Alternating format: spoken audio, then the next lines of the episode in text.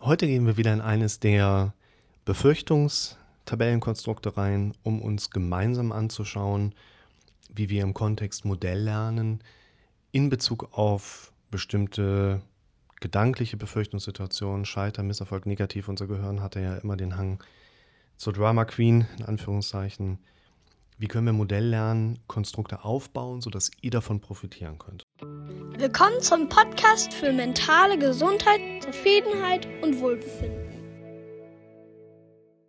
Heute habe ich einen ganz schönen ja, Arbeitsgrundlage nochmal zugesendet bekommen von einer Zuschauerin auf YouTube, die quasi schon so eine ganze Tabelle mal für sich zu Ende gebaut hat. Das ist natürlich auch richtig cool. Dann können wir hier auch nochmal gemeinsam reingehen und schauen, wie sind Ihre Strukturen? Würde ich das in der Praxis genauso empfehlen oder geht mir vielleicht was durch den Kopf? Ich kann euch jetzt schon sagen, ich habe noch nicht über diese Tabelle im Einzelnen jetzt geschaut, aber ich werde mit Sicherheit immer auch nochmal zu einem anderen Rückschluss kommen. Was würde ich euch empfehlen? Was würde ich vielleicht der Betroffenen empfehlen, ohne jetzt auch diese eigengearbeiteten Punkte schon zu finden?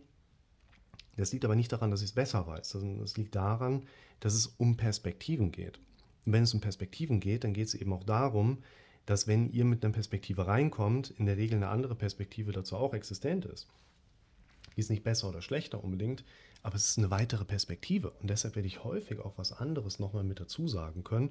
Und das hat jetzt nichts mit richtig und falsch zu tun. Und das kann man auch aus der Perspektive nochmal mit da reinbringen, dass häufig Dinge, die ich euch zurückmelde, trotzdem aber auf der Hilfeebene einen sehr starken Impuls geben können, aus einem relativ einfachen Grund. Das hat dann in dem Moment weniger damit zu tun, was meine Kompetenz angeht oder meine Erfahrung angeht, sondern ein ganz einfacher Punkt. Ich bin halt nicht du. Und das hilft mir genauso, von jemandem ein Feedback, eine Rückmeldung zu bekommen, der halt nicht ich bin, weil das so, okay, Du weißt, was ich meine. Was ist, wenn ich beim Autofahren auf dem Berg stehen bleibe, zurückrolle, hinter mir Autos stehen und ich nicht mehr anfahren kann?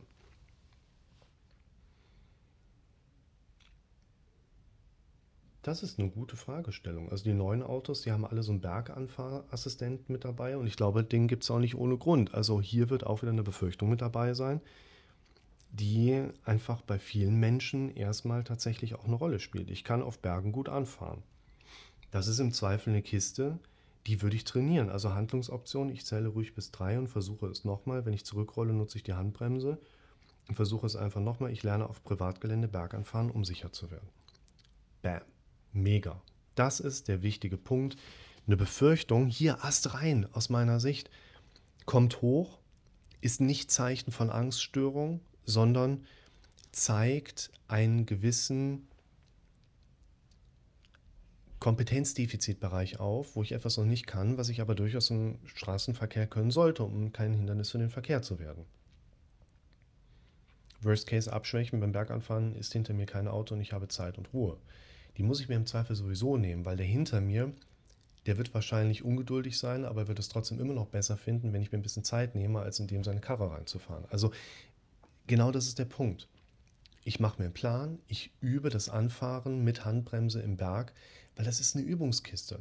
Wer das nicht kann, hat es noch nicht oft genug geübt. Und es ist nirgendwo eine Erkenntnis im Raum, dass wir sagen, jemand kommt als exzellenter Berganfahrer auf die Erde. Ja, also nochmal so dieses Thema, ja, der kann einfach frei vor Leuten sprechen, dem ist das ja irgendwie in die Wiege gelegt. Nein, der hat es auch gelernt. Ob er das so offensichtlich gelernt hat oder nicht, ist nochmal eine andere Kiste.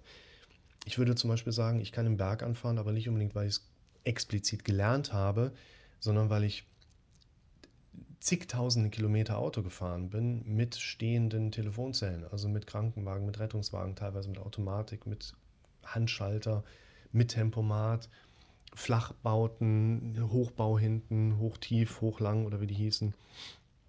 Da kommt natürlich eine gewisse Übung mit da rein. Ne? Aber genau das ist der Punkt. Eine Befürchtung zeigt dir ein Kompetenzdefizit auf, wo wir trainieren sollten. Ja, was ist, wenn das schief geht? Ruhig Blut, Jetzt dürfen wir anfangen, Sicherheit durch Handeln aufzubauen, damit meinem Befürchtungsgehirn ein Abhaken zugutekommt. Ich verliere die Kontrolle über meinen Körper und werde ohnmächtig. Bin hilflos ausgeliefert. Oh, es wird interessant. Okay, gucken wir mal rein. Mein Körper kann für mich sorgen, weil ich für meinen Körper sorge. Ich habe Vertrauen in meine Kraft. Das finde ich ist eine gute Affirmation, wenn dieser Angstgedanke hochkommt. Oh, Moment, ruhig Blut, Lukas. Ich kann meinem Körper vertrauen, so wie er mir vertraut und meinen Kompetenzen und ich kümmere mich gut um meinen Körper und ich habe Kraft. Man muss halt bei diesen Affirmationen auch aufpassen. Diese Affirmationen sollen oft genug Gedanken darstellen, die wieder verarbeitet werden, die mit dabei helfen, dass ich mein Gehirn regelrecht umtrainiere. Wenn ich zu abstrakt, zu entfernt von meinen tatsächlichen Befürchtungen unterwegs bin, dann ist es natürlich in dem Moment auch wieder eine schwierige Situation, wo ich hier oben vielleicht was trainiere, was zu weit weg von meinen eigentlichen Problemen ist. Das finde ich jetzt aber gut nah dran. Worst Case, ich spüre die Erschöpfung, werde aber nicht ohnmächtig, sondern brauche eine einfache Pause. Ich bin nicht alleine. Das ist jetzt quasi auch nochmal so für den Moment ein Distanzierer. Ich habe keine Kontrolle über meinen Körper, weil dieser von alleine arbeitet. Okay, du hast schon mal zugeschaut. Ich kann ihm aber Gutes tun, indem ich gesund und aktiv lebe. Das hatte ich in einem anderen Video auch schon mal so angedeutet. Wir dürfen unsere bestehenden Vornamen und Glaubensmuster durch das Aufschreiben auch nochmal hinterfragen, kommen zu dem Punkt, ah, ich habe Angst, ich verliere die Kontrolle über meinen Körper und werde ohnmächtig. Moment, wenn du die Kontrolle über deinen Körper verlierst, wirst du nicht automatisch ohnmächtig. Erkenntnis Nummer eins. Erkenntnis Nummer zwei, du hast doch gar keine Kontrolle über deinen Körper. Erkenntnis Nummer drei, Du bist nie hilflos ausgeliefert, du kannst immer irgendetwas tun, so nach dem Motto. Guter Punkt, also finde ich, hast du schon klasse gemacht. Ich schaffe es nicht abzunehmen und enttäusche meinen Mann, dem eine schlanke Figur wichtig ist, sodass er sich von mir trennt und ich alleine bin. Ist deine Befürchtungen. Sprich mit deinem Mann. Thema Klartext. Ich verlinke dir das Video, wenn ich dran denke. Ich kann mir nämlich hier gerade nichts aufschreiben. Klartext bedeutet in dem Moment, dass wir eine Befürchtung, die wir haben, projizieren dürfen, damit wir von außen gesagt bekommen, Möglichkeit Nummer eins, ruhig Blut, du bist mir wichtig und nicht dein Körper. Dann hast du eine Entlastung auf deiner gedanklichen Ebene. Oder dein Mann geht zu dir und sagt, ja, genau das sehe ich so und fordere ich so ein. Dann weißt du aber auch, es ist nicht Zeit für einen neuen Körper, es ist Zeit für einen neuen Mann. Ich habe meine Wunschfigur erreicht und nicht nur mein Mann freut sich, sondern auch ich da dürfen wir uns selber noch mal in Kenntnis setzen, dass wir doch schon zehn Meter weiter sind. Das vergisst unser Gehirn gerne. Ich schaffe es nicht abzunehmen, aber mein Mann trennt sich nicht von mir. Das wäre, ja, Worst Case. Thema Klartext, das ist so eine wichtige Grundlage, auch in partnerschaftlichen, in betriebswirtschaftlichen, partnerschaftlichen Verbünden. Ich kann nicht für meinen Mann entscheiden, mit mir zusammen zu sein oder nicht. Ich rede meinem Mann über Erwartungen und die Ehe. Es ist auch mein Ziel abzunehmen. Daher mache ich mir einen Abnehmplan mit gesunder Ernährung und festen Sport haben. Wunderbar. Das ist ein Punkt, wo ich auch nochmal relativ deutlich dann noch sagen würde, diese Handlungsoption schließt sich für mich vor allen Dingen im Kontext von Klartextkommunikation. Genau das hast du hier schon richtig fokussiert und hast damit die Möglichkeit, deinen eigenen Befürchtungen, das ist ja nur Fantasiererei unseres Kopfes ganz gerne, mal gegen eine Projektionsfassade zu richten, Thema dein Partner, deine Partnerin, und die geben dir die Rückmeldung, pass auf, so sehe ich das. Lass doch deinen Partner mal mitreden, so in Anführungszeichen. Ich finde, du hast das sehr clever schon gelöst hier. Ich bleibe immer depressiv wie meine Mutter und werde nie ein glückliches Leben haben. Auch ein wichtiger Punkt, Thema, ich habe das Video, glaube ich, mal Gehirnwäsche bezeichnet oder genannt. Eine ja, diagnostisch relevante Begrifflichkeit, wie zum Beispiel auch Depression, Angststörung, sind deskriptive Begriffe.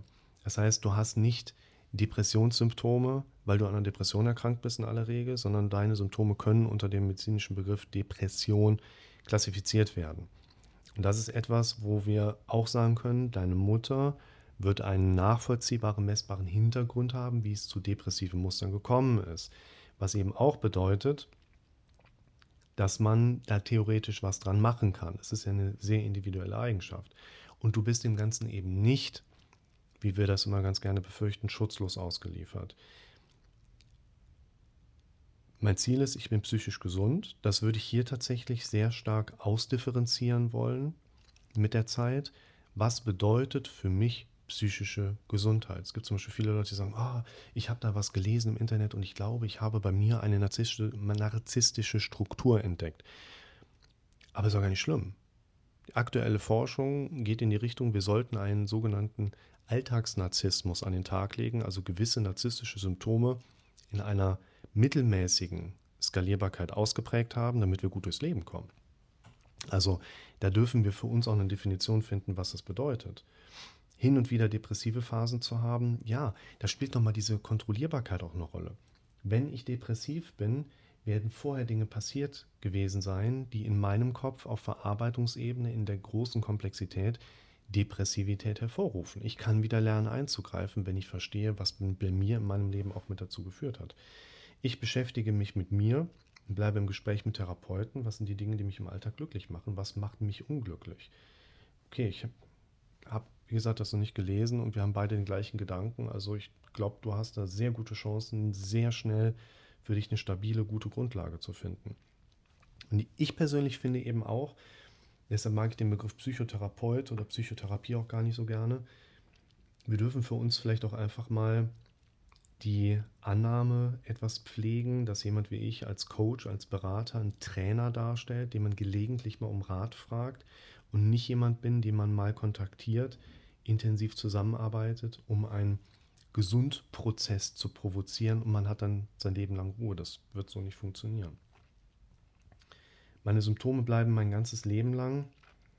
Mein Ziel ist, ich habe keine Symptome. Also hier nochmal diese ganze Befürchtungsseite die kommt bei uns Menschen automatisch durch unser Gehirn vorgegeben. Und diese Befürchtungsebene ist häufig auch mit Inhalten befüllt, wo wir dann nachher sagen würden, ey, wie kann ich so denken? Das kann doch nicht sein. Und diese Form der Selbstkritik, die auch wieder automatisch kommt, die macht es nicht besser. Wir Menschen werden durch Kritik nicht besser. Geht da locker mit euch um. Keine Symptome zu haben, ist das ein gutes Ziel? Schaut euch mal das Video an. Ich glaube, in dem Urvideo habe ich es auch mal verlinkt mit dem Thema Ziele definieren. Da kann man tatsächlich sagen, ich habe keine Symptome, ist noch keine Zieldefinition, bei der Bilder mit einhergehen, die mich dann in eine andere emotional positive Richtung ziehen. Und das kann man ja weiter ausbauen, ist ja gar kein Problem. Symptome tauchen in meinem Leben nur phasenweise auf. Kontrollierbarkeit, ich weiß, was die Symptome hier provoziert haben, sodass im weiteren Verlauf diese Symptomatik dann mit reinkommt. Meine Symptome sind Ausdruck meiner negativen Gedanken, denen ich nichts entgegensetzen kann. Ich beschäftige mich, denen ich nichts entgegensetze beschäftige mich mit mir und bleibe im Gespräch. Na, habt ihr gut gespielt? Ah, jetzt ja. wieder lesen. Sehr gut. Kann ich jetzt lesen? Kannst du leise lesen oder liest du laut? Ich lese leise. Im Kopf? Okay. Mit deiner inneren Stimme? Ja. Ja, mach das.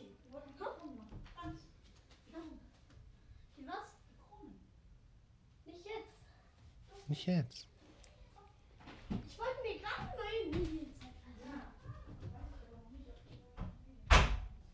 Ich habe den eigentlich ganz gern um mich drum. Ich beschäftige mich mit mir und bleibe im Gespräch mit Therapeuten. Was sind meine negativen Gedanken? Was kann ich dem entgegenwirken? Ja. Kommt natürlich auch immer auf die individuelle Symptomebene an, aber mit jemandem wie mir einfach einen gelegentlichen Kontakt und Austausch zu haben, hilft den Leuten ungemein ich spreche da aus eigener Erfahrung, weil ich kontaktiere mich gelegentlich auch selber mal, in Anführungszeichen. Auch hier nochmal, die Leute haben die Angst, ah, muss ich das jetzt mein restliches Leben machen, jedes Befürchtungsmodell aufschreiben und Ziele entwickeln und, und ich denke so, nö, also ich mache das nicht und ich bin ziemlich glücklich. Aber es hilft mir wahnsinnig viel, gelegentlich mal wirklich auch eine Befürchtung, eine Problematik, eine Angst, die ich habe, zu Papier zu bringen oder auf digitales Papier zu bringen und damit zu arbeiten. Also ich muss das nicht mein restliches Leben lang machen. Trotzdem hilft es mir ungemein manchmal weiter. Ich kann nie wieder einen Urlaub genießen, weil ich im letzten Urlaub ständig Symptome und meine stärkste Panikattacke hatte. Befürchtung kann ich verstehen. Ist es ein Ziel? Nö, ich genieße jeden Urlaub. Hier finde ich mega interessant, weil das auch eine Frage für mich ist, weil ich bin gerade hier im Urlaub und kann für euch mit dieser wirklich wunderbaren Perspektive diese Videos machen, was ich total cool finde. Ein Windrad dreht sich, das andere nicht. Die Bäume wiegen sich im Wind. Genuss.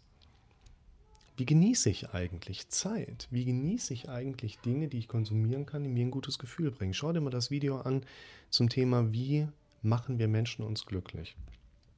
Das finde ich auch mega spannend, weil ich ja durch konkretes Handeln Genuss in meinem Leben sicherstellen möchte. Ich möchte gerne jeden Urlaub genießen, aber ich sollte auch einen Plan haben, wie ich das gedenke, konkret für mich umsetzen zu können. Ich mache mir eine Liste, worauf ich mich im Urlaub freue und was ich machen möchte. Corona, Corona, Worst Case abschwächen. Ich habe zwar Symptome, aber keine Panikattacken. Die Symptome kommen erst beim Rückflug und nicht während des Urlaubs, zum Beispiel. Also, ich finde bei deiner Tabelle, um da abschließend vielleicht auch mal ohne Strom zuvor aktiviert, dein Mac bald in Ruhezustand. Na, dann machen wir hier mal ein Bildschirmvideo aus. Ich finde deine Liste ziemlich klasse. Zum einen, weil deine Befürchtungen sehr konkret, scheinbar ungefiltert aufgeschrieben worden sind. Und das ist sehr wichtig für uns, weil wir damit am naheliegendsten an unseren eigenen Gedanken tatsächlich agieren und arbeiten können. Ich finde deine Liste auch ziemlich gut, weil du schon sehr konsequent Inhalte in die nächsten Spalten füllst.